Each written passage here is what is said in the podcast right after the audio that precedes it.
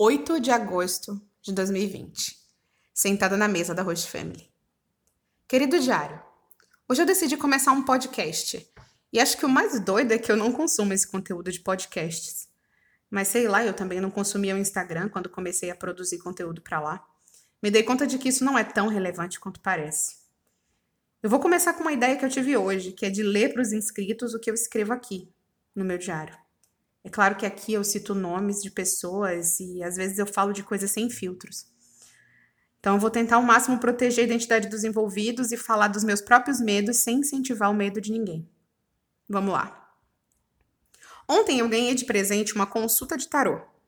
Eu confesso que eu estava um pouco apreensiva a respeito disso, porque da última vez que dei ouvidos a misticismos, acabei tomando decisões das quais a minha razão se envergonha. Ouvi uma seguidora com contatos privilegiados nas regiões místicas, tirei um baralho cigano e o quê? Fui bater na porta de Gabriel com meu sentimento nas mãos, me entregando em sacrifício como um cordeiro de Páscoa. Sabe qual foi o mais louco dessa declaração de amor rejeitada? Não foi nem o não brusco que ele me deu. Também não foi quando ele me disse que eu só podia ser doida de pensar que seria uma boa ideia ter um relacionamento com ele. O pior de tudo foi que eu pensava que ele ia dizer que não devia ou que não podia. Na minha cabeça, como se eu estivesse vivendo a minha própria série Netflix, ele ia dizer: Carla, eu não posso começar um relacionamento agora. Você sabe que a gente não deve ameaçar a nossa amizade desse jeito. E eu ia dizer: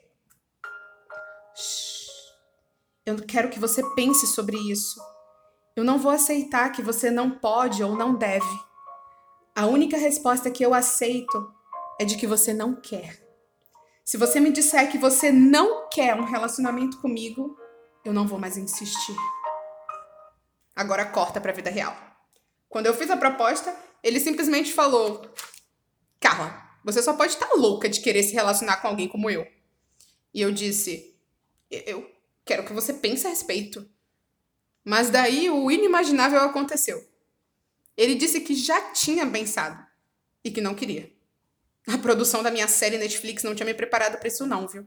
Eu fiquei sem chão, sem argumentos e só conseguia ouvir a voz dele lá distante, como se estivesse numa ligação urbana, tipo Bruno e Marrone. Ele não parava de listar motivos que justificassem a insanidade da minha proposta. E eu, escutando tudo, enquanto minha mente também tocava em replay, os conselhos das místicas. Ele pensa em você o tempo todo. Olha, aqui diz que há caminho sim para que vocês tenham um relacionamento. O problema é que ele tem medo. E a próxima cena já sou eu falando para minha psicóloga que, apesar do início de um sonho, deu tudo errado. E a psicóloga sorrindo para mim, como se fosse a minha própria razão, que espera eu fazer a merda para depois vir catando os cacos. Mas ontem, semanas depois desse episódio fatídico de exposição e vulnerabilidade, eu ganhei de presente uma leitura de tarô. E dessa vez, tudo foi completamente diferente. Bem, eu sou Carla, do Instagram Carla na Gringa, onde eu posto sobre a minha vida na França e minhas desventuras em série. Se você quiser continuar acompanhando os meus podcasts para saber o que eu escrevo no meu querido diário, seja bem-vinda.